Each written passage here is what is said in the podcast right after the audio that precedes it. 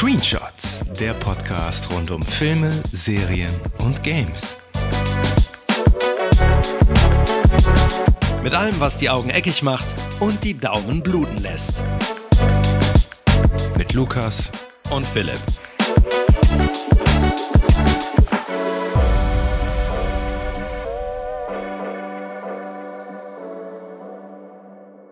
Mach dein Ding, Dingeling, Dingeling.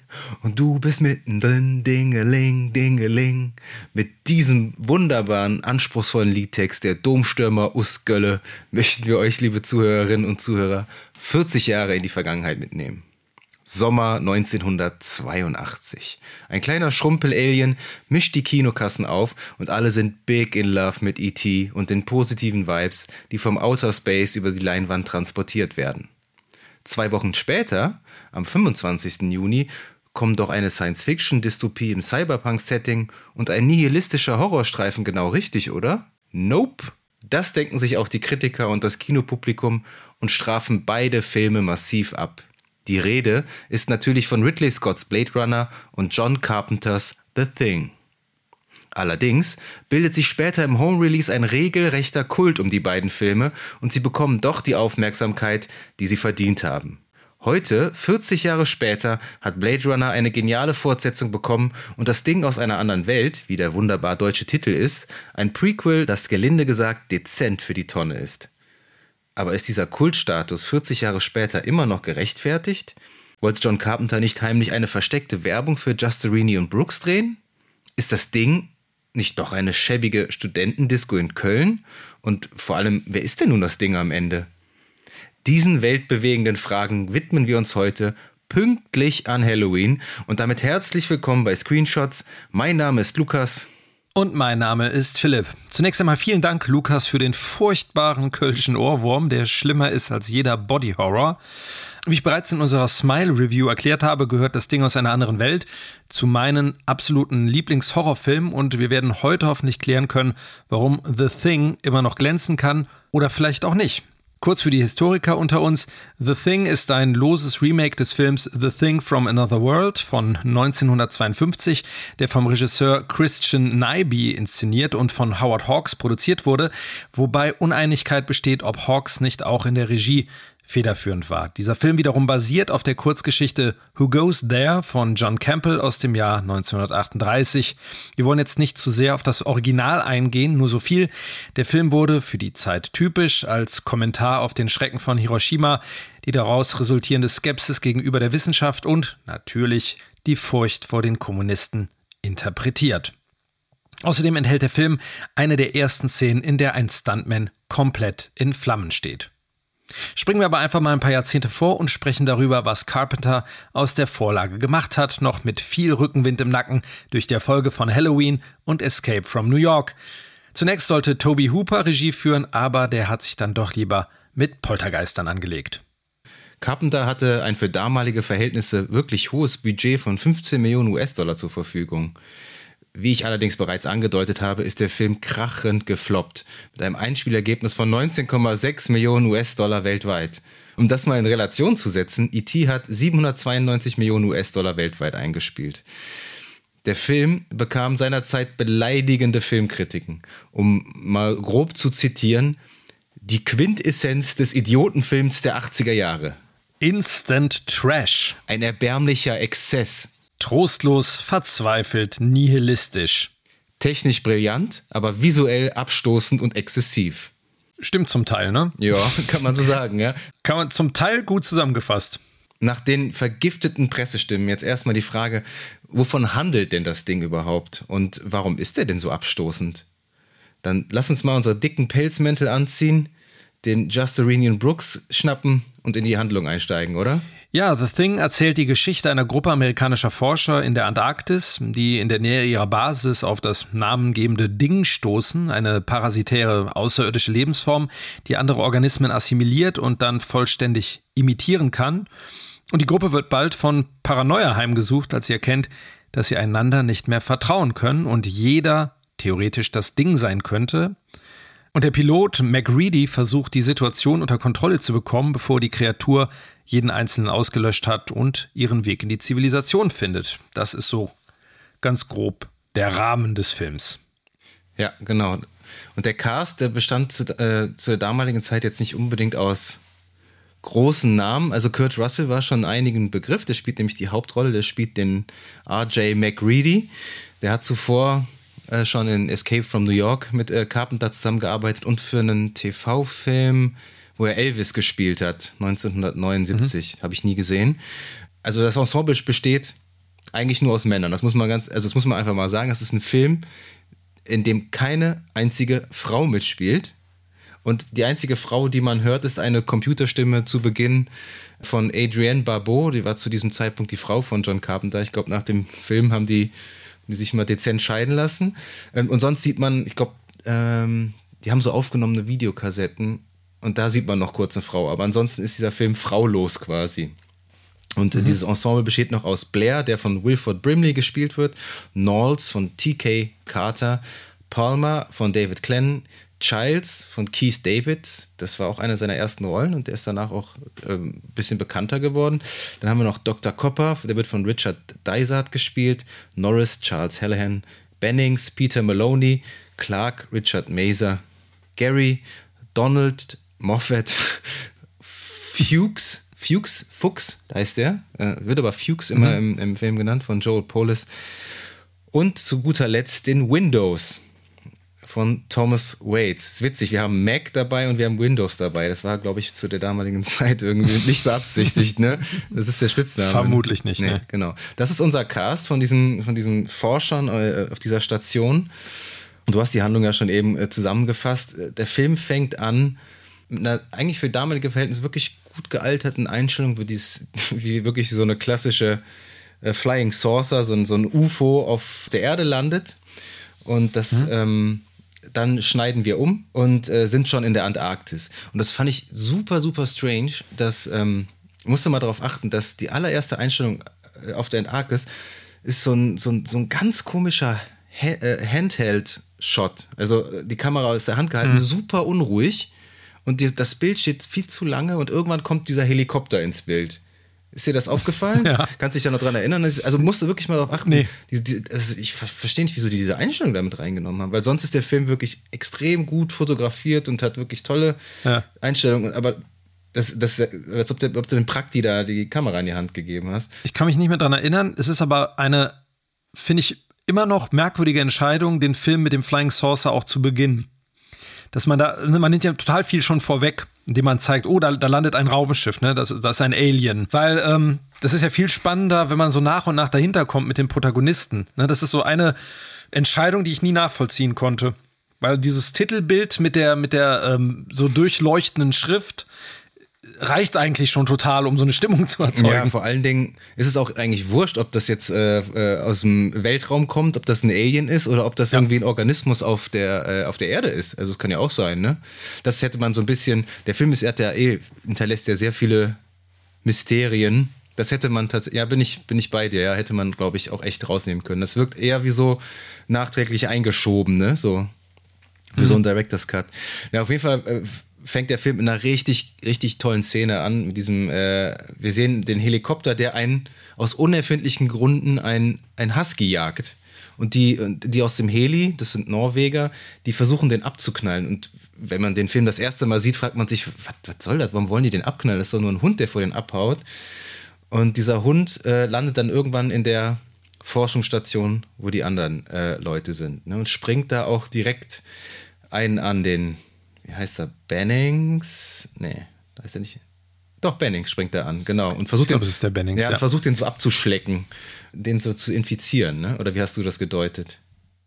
Ja, ja, klar. Also das Ding, ähm, um da mal so die, die um die grundsätzliche Funktionsweise von dieser Alien-Lebensform mal kurz zu besprechen, ähm, da reicht ja schon der geringste Kontakt, um ähm, einen anderen Organismus zu übernehmen ne, zu assimilieren und äh, zu imitieren. Ähm, ne, irgendwie durch, ja, durch Körperkontakt, durch äh, Körperflüssigkeit, das geht ja total schnell in dem Film. Ja, aber so wirklich, äh, also festgesetzt wird es ja nicht. Also da wird ja nie gesagt, so jetzt quasi per Tröpfcheninfektion oder per Berührung. Mhm. Das wird ja nie so konkret gesagt. Das ist ja auch, macht ja auch ein bisschen die Faszination aus, weil man weiß ja wirklich nie, ja. wer zu welchem Zeitpunkt schon infiziert oder assimiliert ist. Ne? Das ist ja das. Mhm. Also jetzt nach, ich habe den auch schon zigtausend Mal gesehen. Man weiß es halt einfach nicht. Man versucht immer irgendwie so Clues äh, zu suchen. Also ich weiß, das ist so, das ist ähm, im Internet ohne Ende Diskussionen und so sowas wie ähm, so strategische Zeichnungen gibt, wer wo wann an welcher Stelle sich befindet, wann wer übernommen wurde und das so logisch zu erklären. Aber das muss, man muss es auch nicht wissen. Nee, das, das ist gar nicht wichtig nicht irgendwie für den ne? Film. Nee. Und ja, und es unterstützt diese Paranoia, weil wenn man mit den Figuren oder vor den Figuren schon wüsste, okay, der ist jetzt schon infiziert, das hätte eine andere Wirkung, könnte auch spannend sein, weil man natürlich denkt, okay, wann kommen die dahinter? Aber so ist man so im Unwissen die ganze Zeit und äh, fiebert ja mit den Personen viel stärker mit. Ja, auf jeden ja, Fall. Deswegen ist das eigentlich eine gute Entscheidung. Ich wollte ganz kurz einen kleinen Rückgriff machen. Ähm, ich habe mal gelesen, dass der Norweger am Anfang im Helikopter, der ruft ja die ganze Zeit was. Ja, auf Norwegisch, ja. Genau, und auf Norwegisch ähm, sagt er wohl irgendwie sowas wie, der Hund ist ein, ein Monster. Oder sowas ähnliches. Also der, der erklärt, der, der, der verrät eigentlich schon, was ist. Sozusagen. Oder der Hund ist irgendwie ein Außerirdischer. Irgendwie sowas. Also der verrät es im Grunde schon. Ja, ja, das habe ich mir gedacht, ja. Dazu muss man ja sagen, dass das Prequel, was 2011 äh, erschienen ist, eben genau diese Norweger begleitet. Bei denen bricht das Ding quasi das erste Mal aus und das, der Film endet ja auch damit, dass sie dann diesen Hund verfolgen. Das wäre da quasi genau. der fließende Übergang zu das Ding aus 1982. Ja, auf jeden Fall nistet sich dieser Hund dann da ein. Also die, die nehmen den auf und einer von den Norwegern springt vom Heli runter. Das ist halt so ein bisschen Slapstick irgendwie, ne? Will sie eine Granate auf den Hund werfen und die flutschen dann so aus der Hand. Ja. Und äh, dann äh, einer von, das sind ja, die fliegen ja zu zweit, ne? Einer von denen explodiert dann im Heli und der will dann weiter den Hund abknallen und wird dann einfach mal kompromisslos von dem Clark? Clark ist das, glaube ich oder? Genau, ich glaube, es ist klar. Äh, wird er einfach kompromisslos einfach mal, kriegt den Hedy, Norweger tot. Nee, Gary ist das. Gary? Der Gary. Ah, okay.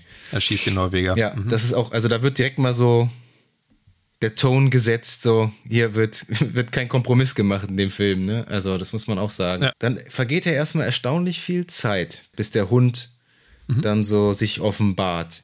Und ähm, da werden so die Charaktere so ein bisschen eingeführt wir sehen Kurt Russell in einer sehr, sehr geilen Szene, wie er ähm, an so einem äh, Computer, an so einem Oldschool-Computer Schach spielt.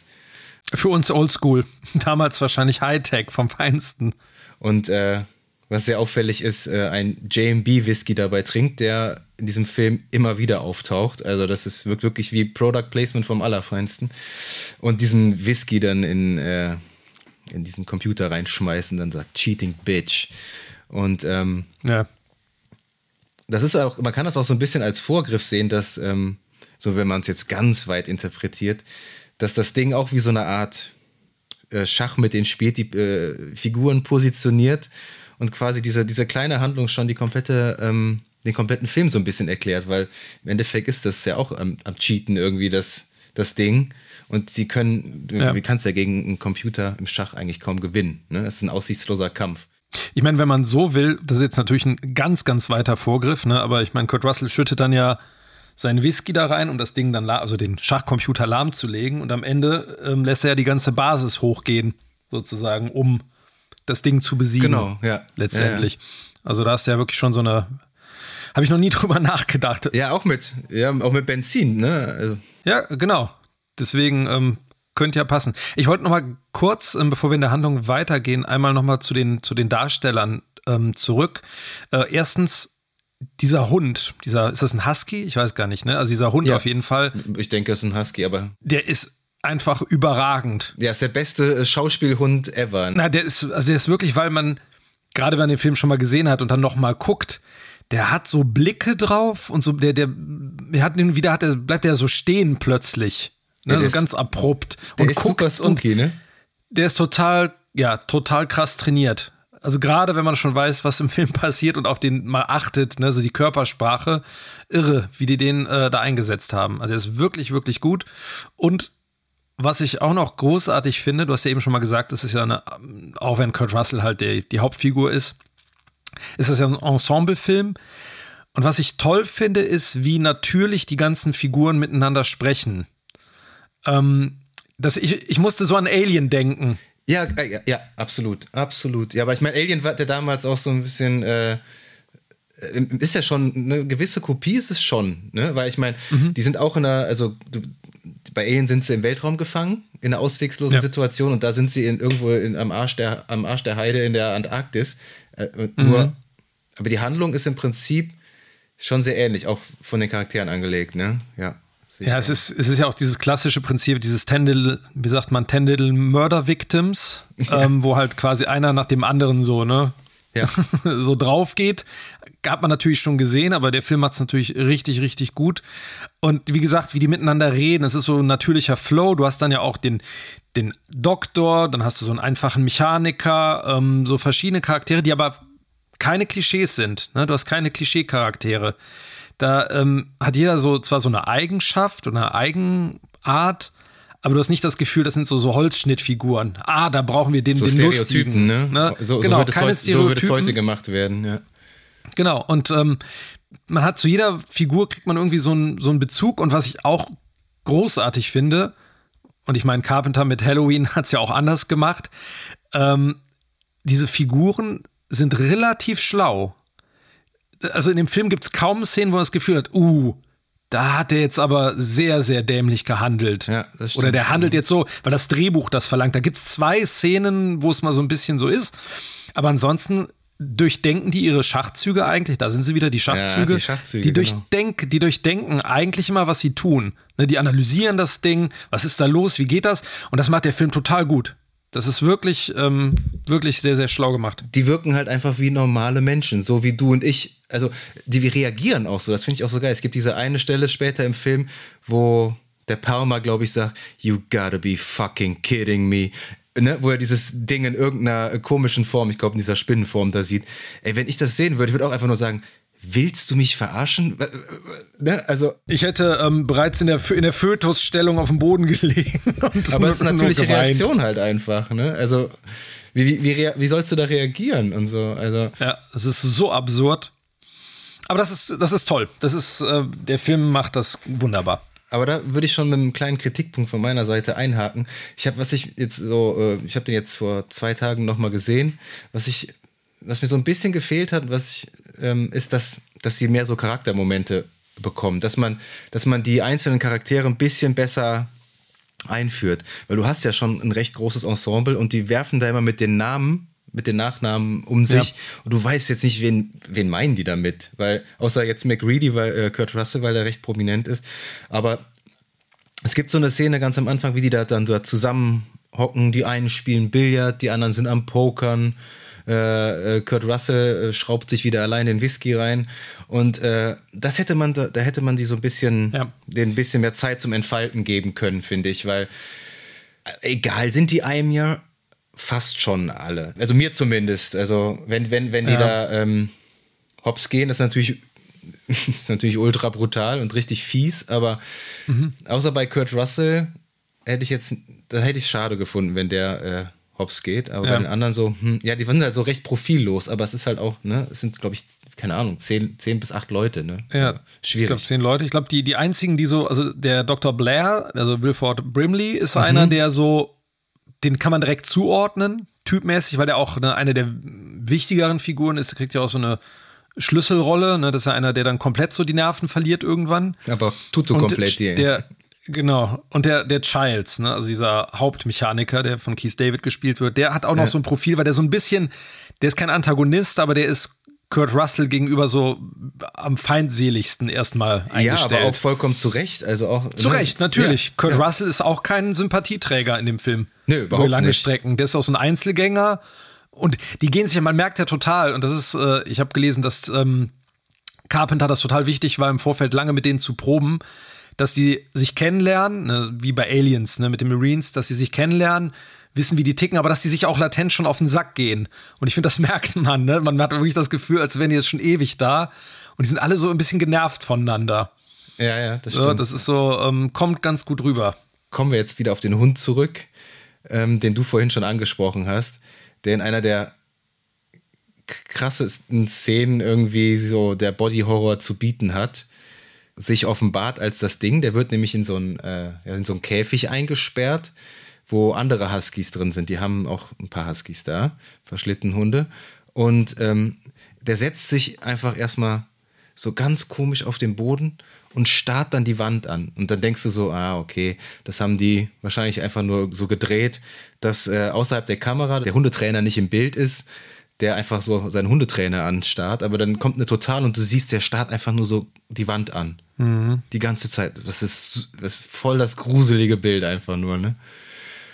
Und ähm, dann platzt das Ding quasi aus diesem Hund raus und das Ding versucht die ganzen anderen Hunde dann zu, äh, zu übernehmen. Ne? Und in einer grotesken, kreativen Form, wo wahrscheinlich viele, die den Film das erste Mal sehen und einen nervösen Magen haben, wahrscheinlich schon ausschalten würden, oder? Also da ist ja, ja also, mit in jeder Einstellung äh, sieht das Ding ja auch irgendwie anders aus, ne? Das platzt da irgendwie. Ja, das mutiert ja bis aufs Groteske, dann kommen Tentakel raus, Zungen. Das, das öffnet sich ja fast wie so eine Blume, sieht das aus. Ne? Ja, das, so ist, eine, das, eine, so eine, das ist eine Blume aus, aus Hundezungen, wenn du genau hinguckst. Ja. Super genau, ekelhaft. aus Zungen, aus orga organisch, glitschig, super widerlich. Also, und da kann man vielleicht auch direkt mal kurz was zum Sounddesign sagen, weil das ist wirklich 1A also die fiesesten Geräusche, die man sich dazu vorstellen kann, ähm, ja, sind zu hören in dem Moment. Es ist wirklich sehr, sehr widerlich. Und dieses Ding, ja, ja, es verdaut dann ja quasi die anderen Hunde. Ja, dann bekommt die, das Team bekommt dann dieses Tovabo mit, ne, durch die Geräuschkulisse, die natürlich sehr, sehr unangenehm ist von den fast schon schreienden Hunden. Ja, der eine will es ja so rausbeißen auch. Das ist voll, ah, fies. Nichts für Hundefreunde. Eine sehr, sehr fiese Szene. Ähm, ja, das Team rennt zum Zwinger, um zu schauen, was da los ist und sieht, dass sich da eine neue fiese Kreatur gebildet hat. Und dann kommt auch zum ersten Mal der gute alte Flammenwerfer zum Einsatz, wo das Vieh einfach mal weggeröstet wird. Ja, da wird auch nicht hinterfragt, der wird einfach hier, Kurt Russell nimmt das äh, äh, das Zepter in die Hand und fackelt das einfach äh, gnadenlos ab. Aber was ich mich immer gefragt habe bei dem Ding, weil das äh, die Tentakeln sieht man ja häufiger. Die ursprüngliche Form, wie das Ding aussieht, weiß man ja nicht. Ja, keine Ahnung. Es scheint irgendwie wie so ein, wie so ein Kampf und ein Sicherheitsmechanismus zu sein. Aber wie das Ding genau aussieht in seiner Hauptform, erfährt man ja nicht wirklich, weil es ja immer in so, einer, in so einem Zwischenstatus sozusagen hängt. Ja. Genau, danach, ähm, nach dieser ersten schönen Begegnung sind alle natürlich ziemlich im Eimer. Und ähm, dann wird erstmal wieder der JB ausgepackt, ne? Äh, genau, da wird erstmal wieder ein bisschen gesüffelt. Und ähm, danach findet man heraus, ich glaube, das geht über Videoaufnahmen, finden die dann, ne? Ja, die, nee, die fliegen dann zu dem Norweger-Camp. Die sehen da dieses riesen ja. Raumschiff. Das ist so einer ganz tollen, das ist ein ganz tolles Matte Painting. Also ich finde, das ist, sieht, sieht immer noch toll aus. Also ist echt gut ja, gemacht. Genau, da finden die, genau, dieses Raumschiff im Eis hängt das ja irgendwie drin. Mit diesem Raumschiff finden die ja auch so ein ja, so ein eingefrorenes Vieh, ne, von dem nicht ganz klar ist, ob das irgendwie, das halt so halbmenschlich aussieht, ne, ja, im Eis ja, eingefroren. Die, die, sehen ja dann neben dem Raumschiff haben die so einen Eisblock rausgefräst, die Norweger. Mhm. Und da haben die genau. vermutlich das Ding, also diesen Organismus, was auch immer das ist, da irgendwie rausgeschnitten, mit in ihr Lager genommen und da ist es ja dann äh, ausgebrochen. Und dann sehen die auch so eine, so eine verkohlte Leiche, die aber schon so zwei äh, miteinander verschmelzende Gesichter hat. Also ganz bizarr. Richtig, genau. Und die nehmen die dann genau. ähm, im He, wie man das halt machen würde, ne? Den mutierten Ötzi mitnehmen und dann ab ins Lager damit. Und dann wird, dann wird der ja seziert von dem wunderbaren Wilford Brimley, dem äh, Blair. Und das ist auch, diesen O-Ton, ja. die Szene ist die einfach so gut. Also wie, du merkst so richtig, wie so alles Leben aus ihm raus, wie er immer nur sagt so, no, oh no, no. und immer weiter da die Organe raus so, und sich einfach nur denkt so. Ja, da haben sie echt den, aber auch den widerlichsten Kram reingesteckt in dieses ja. Ding. Da hat sich einer richtig ausgetobt da beim, beim Einkauf auf dem, auf dem, im Schlachthaus. Ja, das war wohl Rob Bottin, ne? auf den kommen wir auch noch zu sprechen. Ja. Ja. Und äh, offensichtlich ist dieses Vieh immer noch, hat irgendwie immer noch intakte Zellen, ne? Weil es übernimmt dann mhm. äh, den Bennings, der alleine gelassen wird. Genau, ne? wobei ähm, es gibt ja vorher schon eine Szene mit dem Hund. Ähm, man sieht einen, einen, kurz vorher einen Schatten, also eine Person ja. in einem Raum sitzen und der Hund läuft in diesen Raum rein und dieser Schatten dreht sich dann um. Und es ist nicht ganz klar, welche Person sozusagen dort von dem Hund schon übernommen wird. Ähm, auch da gibt es ja irgendwie so die so unterschiedliche Infos. Es wurde mal gesagt, das wäre einer der Darsteller. Dann gibt es irgendwie die Variante, es wurde bewusst jemand hingesetzt, der gar nicht zu den Darstellern gehört. Ja, ich habe gehört, dass, dass es einer ist, genau, dass es einer ist, den man überhaupt nicht zuordnen irgendwie kann. Ein Stuntman ja, oder sowas. Vielleicht ist John Carpenter himself, wer weiß. Genau, dann wird dieses Ding seziert und auseinandergenommen und ähm, ja, da gibt es verm vermutlich äh, in dem Moment äh, diese Ansteckung beim Sezieren von diesem von diesem Ding. Genau, der, der Windows und der Bennings sind da dann in so einem Raum. Der Windows wird irgendwie zurückgerufen, dieser Bennings ist dann da alleine und dann sehen wir, dass irgendwie noch so Blut oder was auch immer aus diesem Kadaver da äh, raustropft und dann kommt Windows später zurück und dann sieht man schon, wie der schon da in der Ecke liegt und dann so fies übernommen wird, ne, der, der Bennings. Mhm. Und dann es sieht schon so verdaut aus, ein bisschen irgendwie, so ja, blutig. Es ist, also die Effekte, es ist einfach nur krass, wie gut die gealtert sind. Und tausendmal besser als jedes CGI, was du heute selbst noch machen kannst, weil du es meistens immer identifiziert als äh, computergeneriertes Bild. Und der, der rauscht dann irgendwie raus, ne? Die, und, und die alle Leute ihm hinterher. Und ist noch, der ist noch nicht ganz vollständig assimiliert, ne? Weil er hat noch diese, der hat noch so ganz komische, lange, fiese Hände, ne? Der ist noch nicht ganz ja. fertig gemacht und ähm, dann fackelt die den halt auch wieder an. Der, lässt dann so ein, oh, so einen ganz gruseligen Schrei lässt der los. Ne? Also das, das von dir angesprochene Sounddesign, das ist wirklich uh, fies. Ja, man, man weiß auch nicht genau, ist das jetzt irgendwie, ist das er sozusagen noch, ähm, der da schreit, ist das schon dieses Vieh, das ihn übernommen Boah, das ist auf jeden hat? Fall das Ding, glaube ich. Ich musste da so ein bisschen an ähm, hier Invasion of the Body Snatchers auch ja, denken. Auf jeden Fall, ähm, ja. Das, wobei ich den deutlich wo, gruseliger finde. Ne, Sutherland am Ende. Boah, ja, boah. boah das, das, das, ne, so. Aber das, ne? auch, das ist auch Diesen Laut, daran musste ich auch denken. Der ist aber deutlich, also ich finde äh, Body Snatchers, äh, da gibt es auch irgendwie zigtausend äh, Versionen von, aber die mit Donald mhm. Sutherland, äh, der ist echt, ich finde den ziemlich gruselig, den Film. Also. Ja. Ähm, vor allem, wenn, die, wenn seine Freundin ja. oder so das na, nachher infiziert, dieses Schreien immer. Ne? Ja, genau. Ist ja. ja, auch so vom, Muss ich ist ja so vom, vom Plot auch so ein bisschen ähnlich eigentlich. Ne? Also, das ist ja auch so ein außerirdischer ja. Organismus, der die Menschen kopiert, nur dass er die dann halt so entsorgt, ne? Oder? War das so, ja, ne? Genau, genau. Ja, ja, ja, genau. Also übernehmen quasi die komplette Gesellschaft dadurch. Genau. Auch die Kommunisten wieder. Die bösen Kommunisten. Natürlich. Schweine. Klar.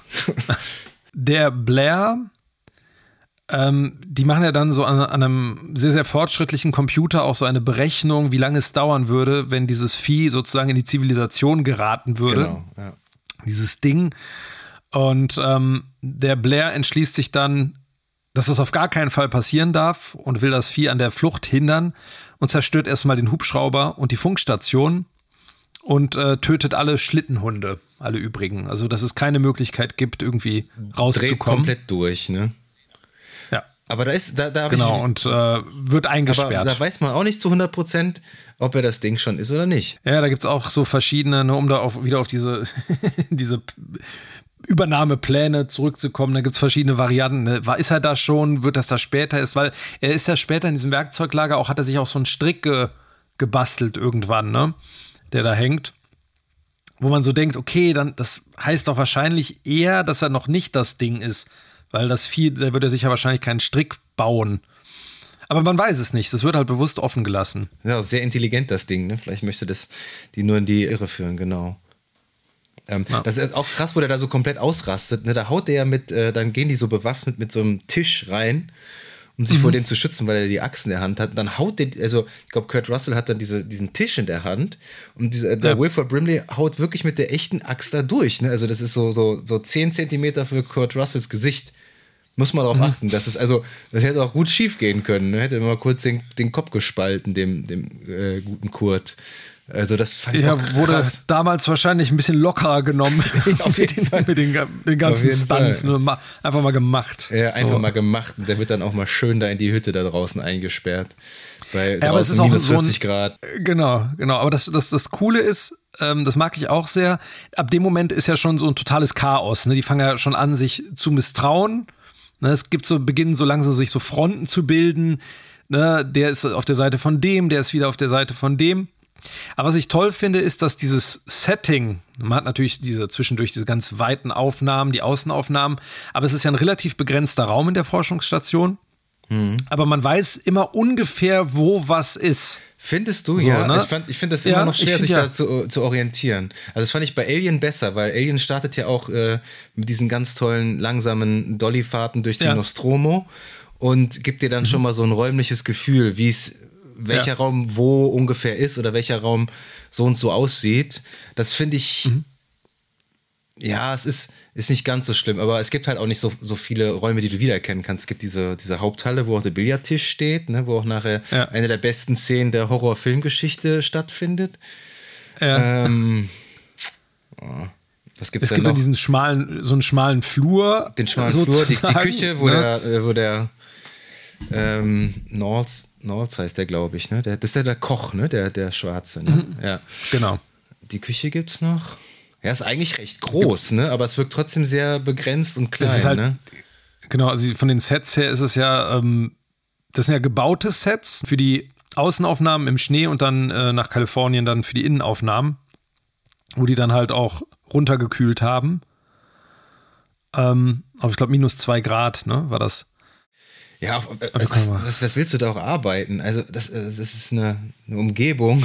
also, wer da freiwillig hingeht, da, da müsste man mir schon ordentlich was zahlen. Ne? Also, ja, es ist ja auch nicht ganz klar, was sie da was überhaupt sie machen, eigentlich ne? so, ja, so woran, machen. Ne? Woran forschen die? Das finde ich auch, muss man jetzt, kann man als Kritikpunkt sehen irgendwie, aber muss man nicht zwingend, aber es wäre auch interessant zu wissen, was sie da so machen irgendwie. Ja, wir, wir, sprachen ja heute kurz, äh, kurz darüber, im Original geht es ja irgendwie darum, dass die so nach irgendwie Magnetismen äh, in so Minusgradbedingungen testen im Original. Ob das jetzt viel weiterhilft, weiß man natürlich nicht. Du meinst in der ähm, 51er-Version?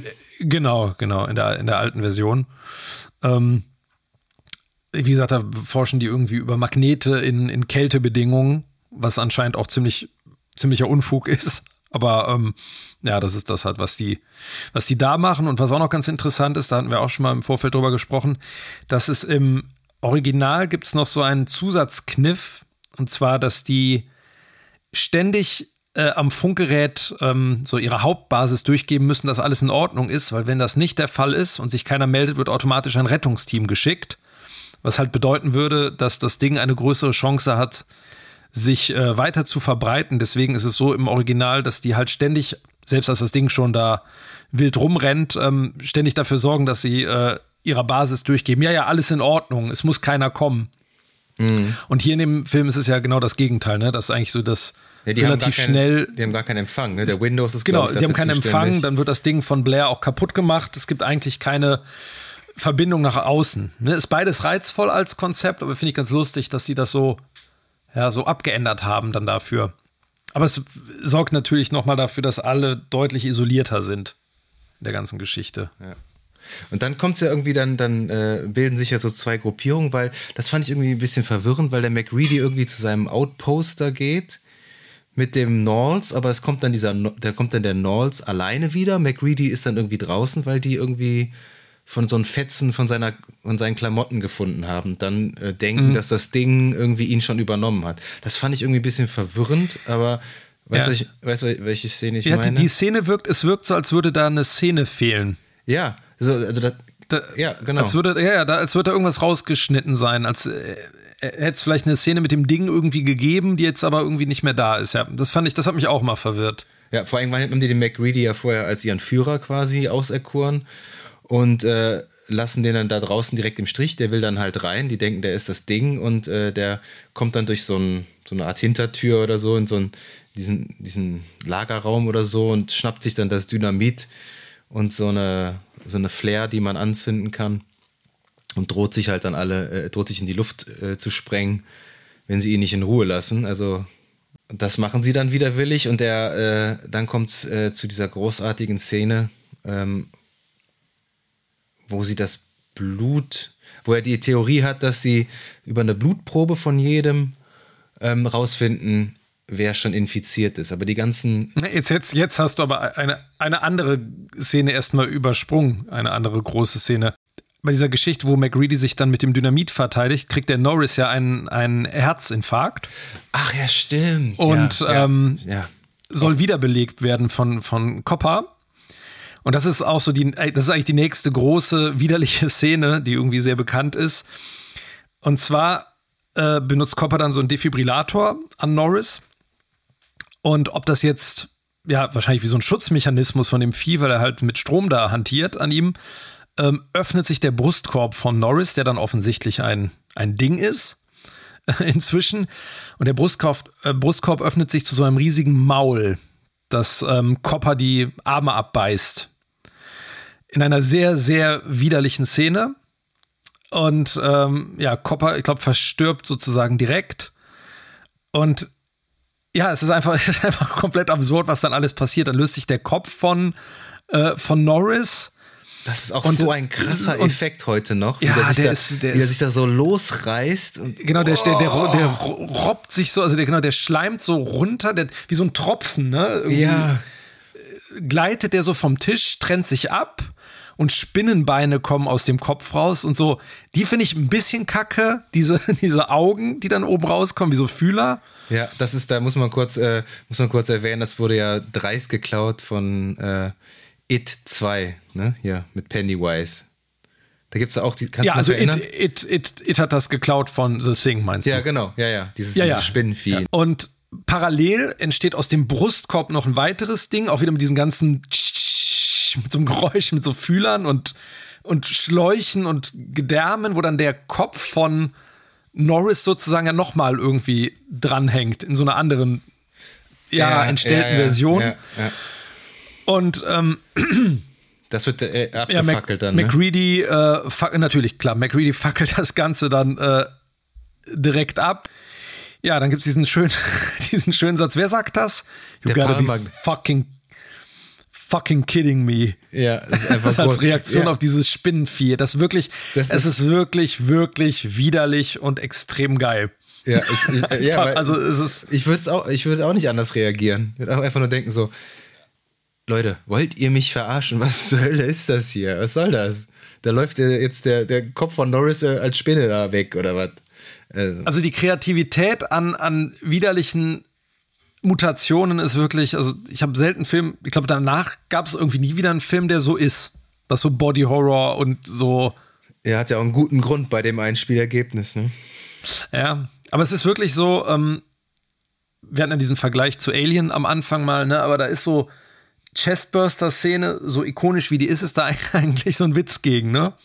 So in dem, was hier alles so, so ja. abgefeuert wird.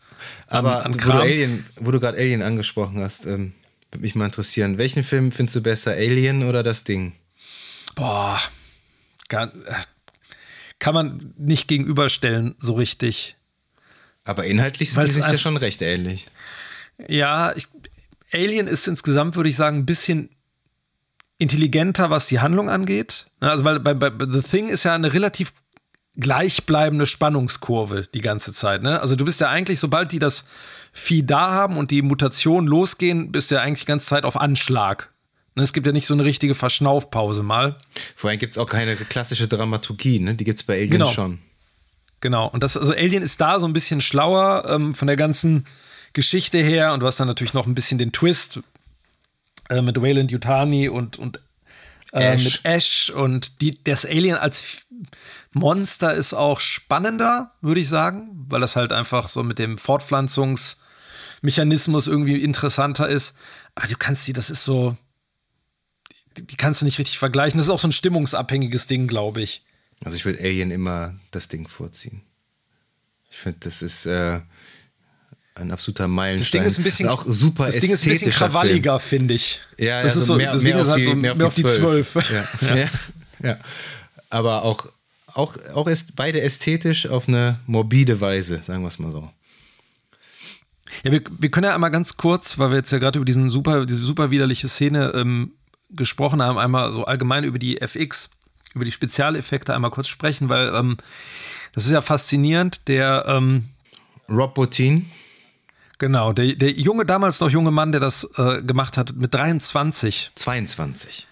22 sogar nur. Der hat ja irgendwie, was war das, ich glaube 52 Wochen oder 56 Wochen lang, sieben Tage die Woche rund um die Uhr an diesen Effekten gefeilt, so im Alleingang mehr oder weniger, zwar mit dem Team dahinter, aber und hat das alles irgendwie alleine auf die Beine gestellt. Ich glaube, bei dem, bei dem Hundezwinger, ne, da war Stan Winston dann irgendwie ja, noch. Ja, genau. Aber da war Stan Winston noch nicht so bekannt. Ne? Danach ist er durch Aliens, dann durch die Queen richtig seine Effektschmiede richtig bekannt geworden. Aber es ist einfach, es ist ein einfach mit 22, Irrsinn. mit 22 ja. waren, wäre unser Eins eher im Ding in der Studentenkneipe gewesen, hätte sich da abgeschossen, ja. sag ich mal. Ja gut, ich meine, da waren ja auch, auch ein paar, paar auch ein paar, paar Zombies, fiese, ne? fiese, ein paar fiese, fieser Body Horror gab es da auch manchmal. Oh, ja. Ähm, aber ja, es ist einfach, diese Effekte sind immer noch, es gibt hier und da, klar, also gerade so dieses Norris-Vieh, wo dann der Kopf rauskommt, man sieht natürlich, dass der Kopf irgendwie eine Puppe ist. Aber es ist einfach so, diesen, diesen glitschig, die haben irgendwie so eine Präsenz, die haben eine Textur, bricht sich so, bricht eine sich Textur. Richtig, ja. Die sehen auch aus, ich finde, man hat auch irgendwie einen Geruch in der Nase, wenn man das sieht. Also, ne, also man, natürlich riecht man es nicht wirklich, aber man hat direkt so ein Gefühl dafür, dass das irgendwie stinkt, dass es glitschig ist, einfach, ist, dass man das Ekel ist ekelhaft. Das purer Ja. Ekel einfach. Mhm. Und der, das hat ja auch dazu geführt, dass der Film sehr, sehr, sehr, sehr lange indiziert war. Ne? Ja. Also die Szenen sind ja auch absolut hart. Der, der Film ist ja auch echt humorfrei, ne? Also es gibt natürlich immer mal wieder so, so kleine Sprüche, so Ja. kleine One-Liner, aber die Stimmung ist halt schon, wie die, wie die Kritiker da am Anfang gesagt haben, ne? Ich meine, trostlos, verzweifelt, nihilistisch, visuell abstoßend und exzessiv. Ähm, ja, stimmt alles. Aber das ist auch das, was der Film irgendwie, was den so besonders macht, finde ich, diese, diese Stimmung. Ja, das stimmt. Rob Bottin hatte danach äh, verständlicherweise dann äh, noch viele tolle andere Effekte gemacht. Er war, glaube ich, Haus- und Hof-Effektmeister bei Paul Verhoeven, ne? Robocop, Mhm. ja, Total, Total Recall, Recall. Basic Ja. Instinct. Äh, und äh, hat er einen Oscar sogar gewonnen? Das weiß ich gar nicht mehr. Oder er war für einen Oscar nominiert später dann. Aber wirklich bahnbrechende Effekte, die immer noch ihr, ihresgleichen suchen. Also Es wäre super gut bei, solchen, bei, bei dem Film oder bei solchen Filmen denke ich doch immer, boah, ich würde den gern noch mal das allererste Mal sehen. Ja, das habe ich mir vorhin auch gedacht. Nochmal so das Gefühl, so, oh krass, oder auch einfach um diese Spannung, wer ist das denn jetzt, ne? Allein, allein für die Blutprobenszene. Allein dafür. Wo, wozu wir jetzt kommen als Ja. nächstes. Ja, auf jeden Fall ähm, sind die Blutproben, die äh, im Kühlschrank gelagert werden, hat irgendwer, wir werden es nie erfahren, zerstört. Und Kurt Russell hat dann die Theorie, also McReady, dass das Ding sich zu erkennen gibt. Also wenn er von jedem Blut entnimmt, das ähm, alles belabelt und dann einen mit dem Flammenwerfer so einen Draht erhitzt und den dann da quasi reintunkt. Genau, die Theorie hat er ja bekommen durch diese vorherige schöne Szene, weil sich das Ding ja aufsplittet sozusagen in verschiedene Teile, ne, in dieses Spinnenvieh und jedes einzelne Teil, jeder, jedes Molekül sozusagen, von dem eine Art Eigenleben hat. Mhm, Und so ein Abwehrmechanismus auch, ne? Genau. Und die, die, die Hälfte der, der Crew ist ja da schon gefesselt, ne? Der hat ja da alle irgendwie fesseln lassen. Zu diesem Zeitpunkt ist einer schon das Ding, aber wir wissen es natürlich nicht, ne? Und das fand ich auch so krass, der, der, den haben wir auch ganz vergessen zu erwähnen, der Hundefreund, äh, jetzt muss ich gerade gucken, Ja. wie der heißt. Äh, wie heißt er noch uns? Äh, Äh, das ist der Clark. das ist der Clark? Clark ist der. Ja. Der ist eher so ein, so ein ähm, zurückgezogener, äh, sehr ruhiger Typ. Und der hat dann die Schnauze voll und denkt halt, dass der Kurt Russell die irgendwie nur davon ablenken will, dass, äh, dass er das Ding ist und möchte ihn ja dann erschießen. Nee, möchte ihn abstechen. Und der äh, McReady dem dreht sich dann Skalpell, schnell. ne? Ja, mit dem Skalpell. McReady dreht sich dann schnell um und knallt ihm einfach in den Kopf, ne? Und dabei, dabei wissen wir dann, dass er das Ding nicht war. Also er war noch Mensch zu dem Genau. Zeitpunkt, ne? That makes you a murderer. St genau, das sagt dann äh, Keith David, sagt das, genau. Genau. Ja, Womit er recht hat. ja, absolut, genau. Aber Kurt Russell ist das halt irgendwie einfach egal. Ja, es ist ja ein Stück weit auch Selbstverteidigung Ja, gewesen, ja, aber also- ja, da, da ist eh alles schon. Da ist jeder- sind mehrere Kinder in den Brunnen gefallen. Da ist sich jeder selbst In der Moment. Nächste, ne? Ja. Ja, auf jeden Fall kommt dann diese großartige Szene, wo er das bei jedem testet und einer der besten verdientesten, man muss wirklich sagen, verdient, also ein Jumpscare muss verdient sein. Ein Jumpscare muss aufgebaut werden. Der soll nicht einfach nur für den Schock da sein. Und hier kommt ein richtig guter Jumpscare, der wirklich einfach, einfach verdient ist. Weil du auch überhaupt nicht mit dem rechnest. Und das, mhm. das finde ich ganz interessant. Ähm, das ist ja äh, so, so untersichtig ge, äh, gefilmt, wie Kurt Russell das da immer mhm. reinpiekst, diesen Draht. Und ähm, das ist eine Handprothese, ne? Weil aus, das kann ja nicht aus seiner ja. eigenen, aus, aus Kurt Russells Hand kann ja nicht dieses Ding, wenn das dann reagiert, da rausschießen. Meistens würdest du es so drehen, dass ähm, du diese Kameraeinstellung vorher schon etabliert hast, aber immer mit der echten Hand von Kurt Russell. Und ja. dann äh, würdest du umschneiden in diese Effekthand. Und du würdest sofort sehen, so, ey, da stimmt da irgendwas nicht. Ne? Aber was der Film halt äh, clever macht, dass in jeder Einstellung die gleich ist und so untersichtig ist, dass immer diese Handprothese da schon drin ist, dass das Auge ja. gar nicht signalisiert bekommt, okay, jetzt passiert was. Weißt du, was ich meine? Vor, vor, ja, vor allem, man sieht ja immer zwischendurch, wenn er da reinpiekt in dieses ja, dieses Gläschen, wo die Blutprobe drin ist, hast du ja immer so einen Gegenschuss dann zwischendurch auf die Leute, die dann gefesselt auf der Bank sitzen. Und du denkst eigentlich die ganze Zeit, wenn was passiert, dann in so in dieser Einstellung, ne? dass man halt sieht, wie sich dann einer verändert oder aufspringt oder zu diesem Ding wird. Aber man rechnet nicht, dass das in dieser ein, in der anderen Einstellung passiert. Also dass mit dem Blut was passiert. Ja. Ne, das irgendwie denkt man halt überhaupt nicht. Und, da, und der Effekt ist natürlich auch wieder mit einem geilen Sounddesign, ne? Dieses wie das Ding dann so. Jetzt ein bisschen wie der Chestburster, das Geräusch auch so. Ne? Genau, genau. Ja. Aber ähm, da, da habe ich immer so ein äh, kleine Trivia zu. Der äh, Kameramann, äh, Dean Candy ist das, der äh, hat ah, in der Szene. Die Augen. Genau, der hat in, in, in äh, allen, die, die noch Menschen sind, hat er so ein leichtes Highlight im Auge gegeben, was man so ganz, ganz dezent sieht. So ein ganz minimalistisches Highlight. Sagt uns, das wissen wir natürlich nicht, dass sie noch Menschen sind. Und der Palmer, der ist ja das Ding, der gibt sich ja dann zu, jetzt zu zeigen quasi, der hat das nicht. Mhm. Und, ähm, aber diese Theorie wird dann am Ende auch wieder ad absurdum gefühlt, weil da gibt es ja auch zigtausend. Ja, aber das, ja, aber ist, das ist ja so ein, so ein klassisches Ding, ähm, wenn, wenn Leute sterben in Filmen auch, ne? also einen sanften Tod haben und dann nicht mehr leben, dann wird ja auch gerne mal eine Lampe äh, auf die Augen und dann weggedreht, sozusagen. Mhm, ja. ja. dass dann das so aussieht, als würden die das finde ich aber Leben ganz spannend. Entweichen.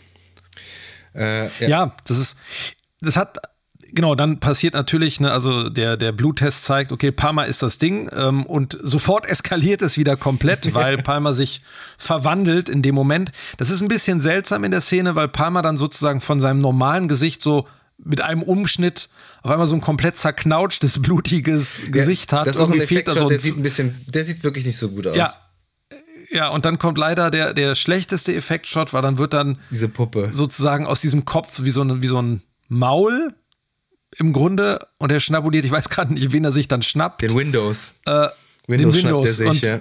ja. und Windows sieht dann halt aus wie so ein Crash-Test-Dummy, der so hin und her geschleudert wird. Und das geht auch viel und zu verdaut lang, ne? wird. Das geht auch viel zu lang. Ja, das hätte man, also da denkt man echt so, ha, alles andere clever gelöst und alles andere sieht echt gut aus, aber dann dieser, diese Puppe mit den Wabbelgliedmaßen, die er dann hin und her schleudert. Naja. Den ging vielleicht auch irgendwann die Ideen aus. Sie sind ja so kreativ da gewesen. Aber vielleicht hätte es gereicht, wenn er ihm dann den Kopf abbeißt oder so. Ja, auf jeden Fall. Ja, aber das ist, ist viel zu lang. Aber ich meine, die Szene, die Szene ist deswegen natürlich geil, weil alle anderen neben diesem Vieh halt noch gefesselt auf der Bank hocken, ne? Genau. Und versuchen sich dann halt so, so frei zu robben, während da das komplette Chaos ist. Und dann, ähm, das ist eine von diesen Momenten, wo so ein bisschen so, ja, das ist so ein Horror-Ding, der, der Flammenwerfer funktioniert dann ja nicht in dem Moment, ne? Der macht dann irgendwie so und hat so eine, ja, Fehlzündung in dem Moment, wo es drauf ankommt, ähm, ja. Und das Ding erwischt direkt den, den nächsten.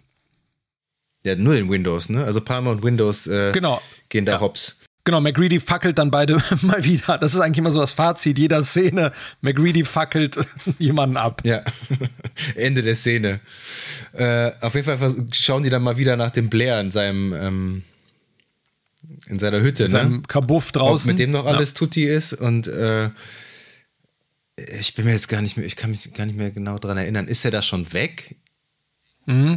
Der hat, ähm, Ja, in dem Moment ist es so, der ist weg und hat, was so ein bisschen absurd ist, aus so Bauteilen vom Helikopter und allem, was rumliegt, eine kleine fliegende Untertasse gebaut ja, in der Zwischenzeit. Der sabotiert den Helikopter, ne? also der bricht irgendwie aus, der hat sich irgendwie so unten irgendwie so durchgebuddelt, wie auch immer. Das finde ich irgendwie auch so einen leichten Schwachpunkt. Wie kann der in dieser Zeit, egal wie stark das Ding ist, aus den Helikopterteilen irgendwie ein Raumschiff oder so, so ein Mini-UFO bauen? Das fand ich irgendwie ein bisschen komisch, ja. oder? Also, ja, ah. also auch dieses Mini-UFO, also das, vor allem dieses Ding, man sieht halt nie die echte Form, aber das wirkt ja sehr animalisch, ne? Man, man hat nicht das Gefühl die ganze Zeit, dass das viel in irgendeinem Raumschiff rumfliegt. Guter Ingenieur, das Ding, ne? Ja, also dass das irgendwie in so einer Untertasse sitzt, so, äh, so, so wie diese, mit seinen wie die, Eingeweiden. Wie die Aliens hier äh, von, was ist das nochmal, der Sinn des Lebens oder was? Kennst du die? Die sind, die sind auch in dieser Untertasse drin. Sind. In irgendeinem Monty Python-Film gibt es so Aliens, die. Ach, das, das ist Leben hier Brian. Leben des Brian. Ja, ja, ja, so sieht das Ding eigentlich so, so aus. So dicke Dinger, so. Ja. ja, total freundlich auch. Ja, mit diesen riesen Glubschaugen, ne? ja. ja, aber so sieht das UFO doch aus, in dem die da rumfliegen.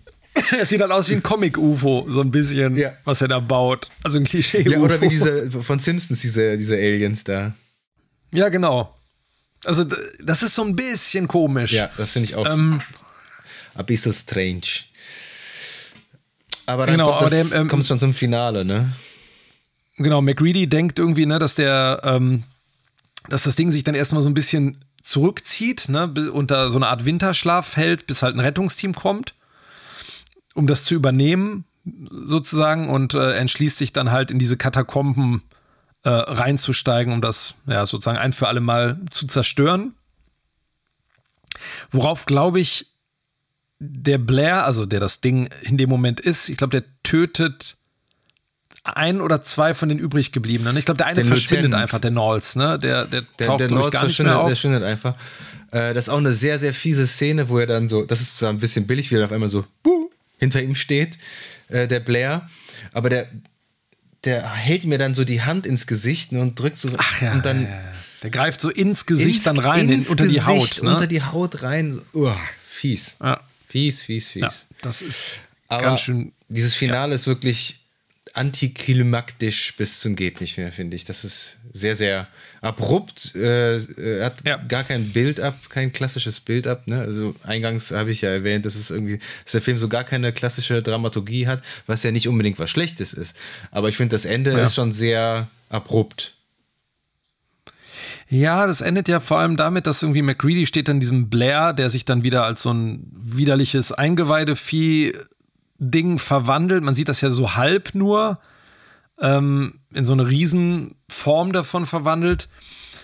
Und ähm, er sprengt das ja letztendlich mit der gesamten Station einfach mit, mit äh, Dynamit ne, in die Luft. Ja, mit dem das wunderbaren One-Liner, yeah, fuck you too. Ja. ja. Kurt Russell darf so, das. Der, der, der, der, der kann's. Können wir bitte einmal sagen, dass Kurt Russell alles darf? Ich, ja. ich, ist, äh, also, ich hätte nie gedacht, dass der sich mal so zu einer meiner Lieblingsschauspieler mausert, aber ich finde, äh, sag mir irgendeinen Film, wo der scheiße ist. Irgendeinen. Big Trouble in Little China. Was? Der, den muss ich unbedingt mal gucken. Den habe ich noch oh, nie gesehen. Ist, also ich glaube, er ist da das Beste. Ja, und Escape from LA, naja. Den habe ich nicht halt gesehen, habe ich nur diese wunderbare CGI-Aufnahme auf der Welle gesehen. Ja, ja, genau. So ist der ganze Film qualitativ. Und Tango und Cash ist jetzt auch nicht so, so ein Meisterwerk. Also es gibt ein paar, aber der ist, er ist eigentlich immer aber so ein Lichtblick. Was ja, der ist, immer, der ist, einfach eine coole Socke. Ich glaube, der ist doch privat, äh, was man so liest und hört, ist der ziemlich entspannter Dude. Ähm, ja. Guter, guter Mann, guter Schauspieler, charismatisch und badass. Also ich habe den jetzt vor kurzem mit so zwei Tagen das gesehen nochmal das Ding und äh, der ist jetzt, ja, wie, wie gesagt, 40 Jahre alt und der sieht immer noch verdammt gut aus. Das muss man einfach sagen.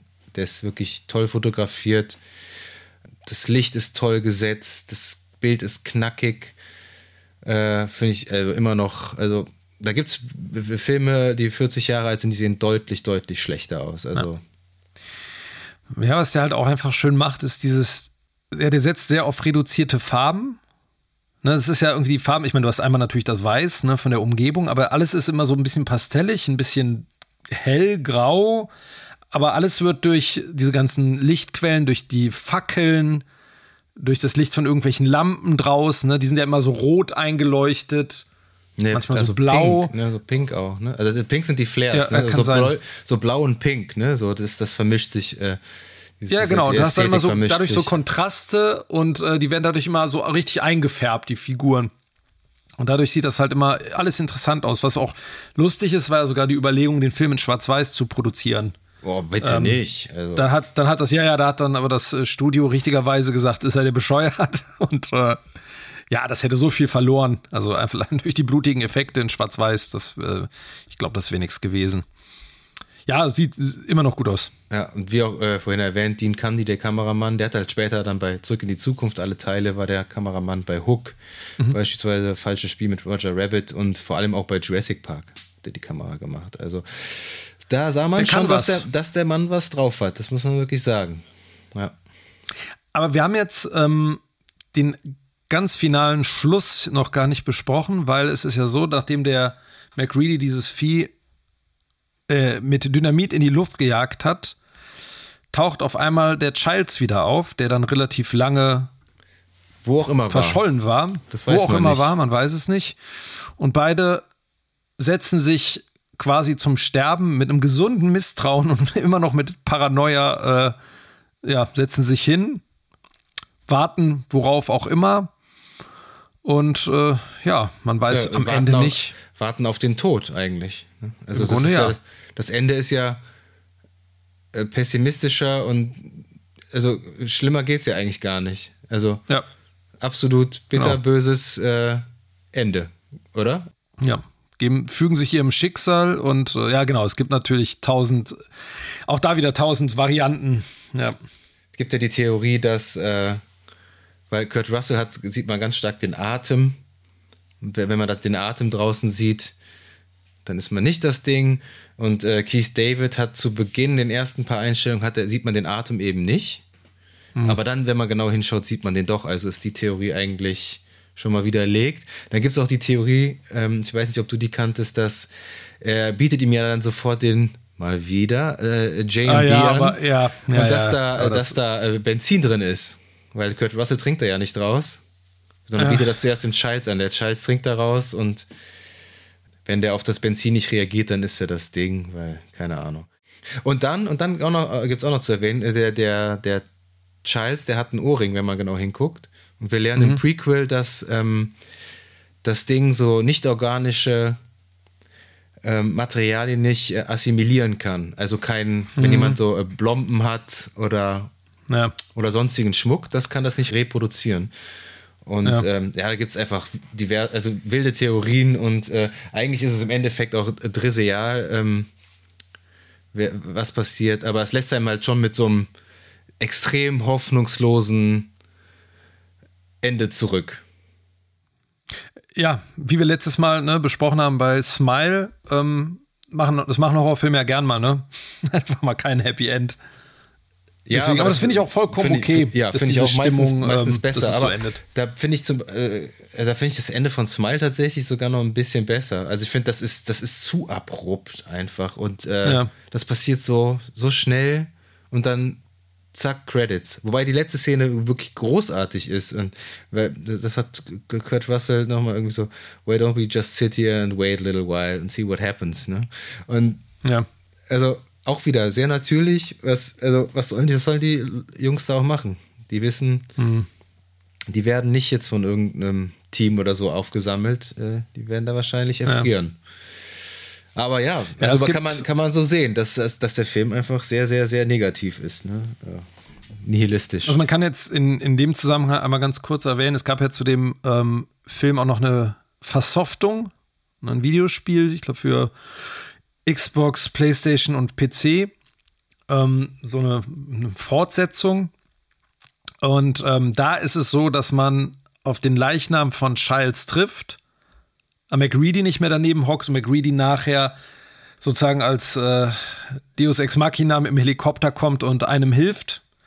Ähm, wie sehr das jetzt tatsächlich Kanon ist, ähm, Hast keine Ahnung. Das, ich habe das gespielt, das war, ähm, ja, das war in Deutschland ganz, ganz krass geschnitten.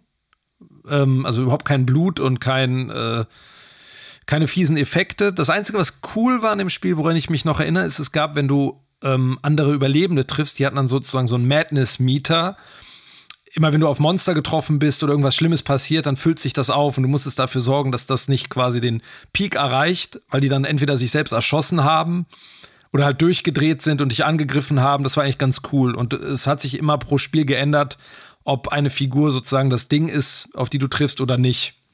Das fände ich auch voll es hatte spannend. so ein paar, also, paar also nette Ansätze. Eine gute Videospiel-Adaption. also das könnte man. Ne? Also ich meine, äh, Alien Isolation ist für mich fast äh, die eine der besten Alien-Fortsetzungen in Form von einem Videospiel. Absolut ja. äh, getreu des erst, dem ersten Film und eine Mordsatmosphäre und sowas mit das Ding würde ich zocken. Ja, vor allem, wenn du, wenn du wie bei Alien Isolation keinen Shooter machst, weil dieses, diese, ähm, diese Hilflosigkeit Spielversion ja das, davon. Das, ja, das war halt so ein bisschen Ballerspiel, wo es dann halt zig so Ding-Varianten gibt, die halt da überall rumrennen. Aber wenn man das gemacht hätte, du bist kaum bewaffnet. So wie Dead eher so ein Space Adventure-Ding. oder? Hast du Dead Space ja, gespielt? sowas. Ja, genau, so war das. ähm, Und äh, wenn man eher was machen würde, was so Adventure-mäßig ist, wo du halt irgendwie mit anderen Personen agieren musst und sozusagen so herausfinden musst, ne, wer ist das in dieser Spielrunde wieder? So, das wäre schon, schon ganz cool. Ja, wie gesagt, das ist ewig her und ähm, ich glaube, wenn man sich das heute anguckt, kriegt man auch den, den beliebten Augenkrebs wieder. Das ist, glaube ich, Aber, nicht mehr. äh, so Bruder im Geiste ist Dead Space ja schon. Da kommt jetzt auch äh, das Remake raus. Das Ja. sieht tatsächlich sehr spannend aus. Ähm, ja, aber wir haben einen Punkt noch vergessen zu besprechen. Genau, ich wollte gerade sagen, weil wir neigen dazu, diesen Punkt gerne mal links liegen zu lassen. Ja, und das, der ist immer, immer sehr wichtig, der Punkt, aber irgendwie geht er uns immer durch die Lappen, und zwar die Musik. Ja. Und zwar äh, ist die komischerweise, muss man ja sagen, weil John Carpenter ja in fast allen seinen Filmen die Musik selbst gemacht hat, ne, selbst komponiert hat, ist die von dem größten Maestro himself, Ennio Morricone. Und Ja. äh, die Musik ist ja, der hat damals eine, eine Nominierung, also was ein Affront auch ist, äh, für die Goldene Himbeere sogar bekommen für die Musik, ne, Morricone. Und Ja. dabei ist die Musik ja schon echt gut. Also vor allem so das Main-Theme, dieses Dum Dum. Dum Dum. Mehr ist das ja eigentlich nicht. Das ist ähnlich wie bei der Weiße Hai, einfach nur so. Dödüm. Zwei Töne, unterschiedliche. Ähm, also ähnlich wie bei der Weiße Hai, aber super effektiv. Du wirst sofort in den Film reingesogen. Das erzeugt eine unglaublich gute Atmosphäre. Diese Isolation wird einfach durch die Musik gut getragen, finde ich. Ne? Also dieses Hoffnungslose und so. Ja. Also ich finde die Musik Ja, es ist gut. wie ein, wie, ein, ähm, wie ein Herzschlag. ja, ne? stimmt, Der- ja. Dum, dum. Der aber so, so leicht entrückt ist. ja. Und der kommt auch, Ähm, glaube ja, ich, nur am Anfang und am Ende, ne? So das Main-Theme. Mhm. Du hast ja sonst wirklich auch, auch. orchestrale Musik dann so im, im Verlauf des Films.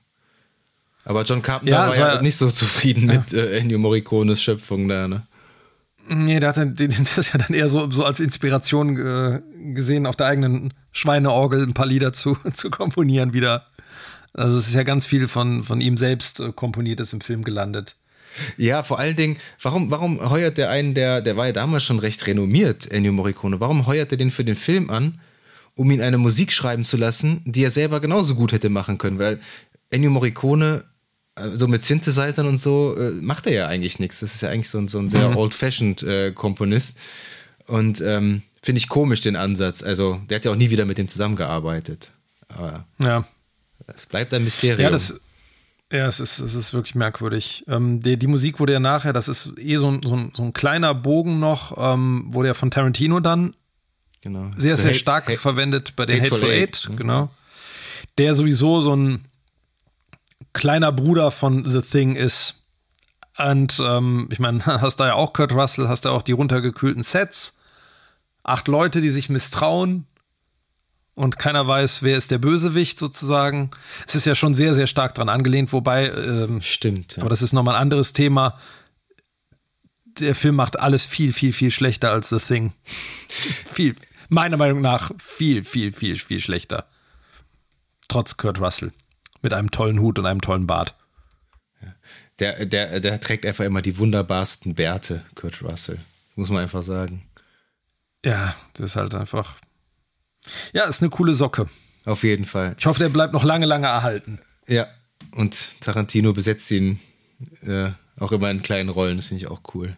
Auch in Once ja, Upon a Time in Hollywood hat er doch auch diese, äh, kleinen, diesen Stuntman da gespielt. Ja, ja was, was bleibt am Ende? Ein ähm, wirklich extrem guter Horrorfilm, den ja. wer bis jetzt zum Ende gehört hat und den Film noch nicht gesehen hat und sich jetzt hat komplett spoilern lassen, dem sei trotzdem gesagt, schaut ihn euch an. Man kann den bei, bei Prime beispielsweise ausleihen und sogar für 4 Euro kaufen. Da kann man schon fast kaufen, ja. anstatt für 3 Euro zu, auszuleihen. Sehr ich glaube, also erstens, erstens bringen ja selbst wir, die den Film schon öfter gesehen haben, die Namen durcheinander. Deswegen weiß man eh nicht mehr, wenn man sich den anguckt, wer ist jetzt was und macht ja, was und wem nicht. passiert das. Und allein wegen der Effekte, die trotzdem, selbst wenn man es weiß, immer noch ekeln und Überraschungen sind und ähm, macht es total Sinn, sich diesen Film einmal auf jeden Fall anzugucken. Also wer etwas für Horror auch nur annähernd übrig hat, sollte sich das Ding gerade zu Halloween mal geben. Vor allem, also wenn man sagt, man mag Horrorfilme, dann muss man den gesehen haben. Also ich finde, der gehört ja. zu, zu so einer Riege an Filmen, die muss man einfach gesehen haben. Und ja. es ist äh, sehr schade, dass der damals so gefloppt ist und es ist äh, äh, John Carpenter sehr, sehr nah gegangen. Also das hat man ja auch gelesen. Also es ist, das ist auch sein Lieblingsfilm. Auf gar keinen Fall. Ja, ne, hat er, hat er gesagt, ne? Der ist ihm am, am meisten irgendwie am, am Herzen liegt er ihm. Ja, von seinen ähm, eigenen Filmen ist, natürlich. Es ist kein, also es ist kein perfekter Film, ganz klar. Ne? Also es gibt jede Menge, was man auch kritisieren kann, aber ich finde so als Gesamterlebnis ist der einfach so dicht und so schön eklig und dieser Cast, ähm, dieses Ensemble macht halt einfach einen Riesenspaß. Also ich würde sagen 10 von 10, wenn wir, wenn wir mal Punkte vergeben würden hier. Trotz allem. Ja, gut, ist ja einer deiner Lieblingsfilme, hast du ja letzte Folge gesagt, ne? Ja, 10 von 10, das ist, das ist für mich zu viel, aber so 8 von 10. 8, ja, 8, ja, ja. Ich, äh, ja, der entfaltet seine, seine, seine Wirkung halt voll, wenn du ihn das erste Mal siehst. Also wenn man, wenn du halt, als ich ihn jetzt äh, gesehen habe, nochmal, du weißt natürlich, was passiert, ne? Du, du, du versuchst eher so auf ähm, im Hintergrund zu gucken, wer verhält sich verdächtig, wer könnte zu dem Zeitpunkt schon das Ding sein, weil du ja auch bei manchen weißt, die sind es da schon zu dem Zeitpunkt. Ähm, das nimmt natürlich ein bisschen die Spannung, ne?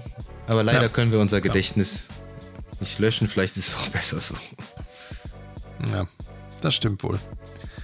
Ja, von uns auf jeden Fall gerade zu Halloween eine Riesenempfehlung The Thing von John Carpenter und was wir euch auch empfehlen, wäre auf unsere Website zu gehen, www.screen-shots.de. Da findet ihr alles zu den alten Episoden, könnt euch alles noch einmal anhören und es wäre auch super, wenn ihr uns abonnieren würdet auf Spotify oder Apple Podcasts. Außerdem findet ihr uns auf Instagram unter screen-shots-podcast. Da gibt es dann die Infos, wann die nächsten Folgen rauskommen. Genau, ansonsten wünschen wir euch ein Happy Halloween und einen schönen Gruselabend, was auch immer ihr macht. In diesem Sinne, ihr werdet noch von uns hören.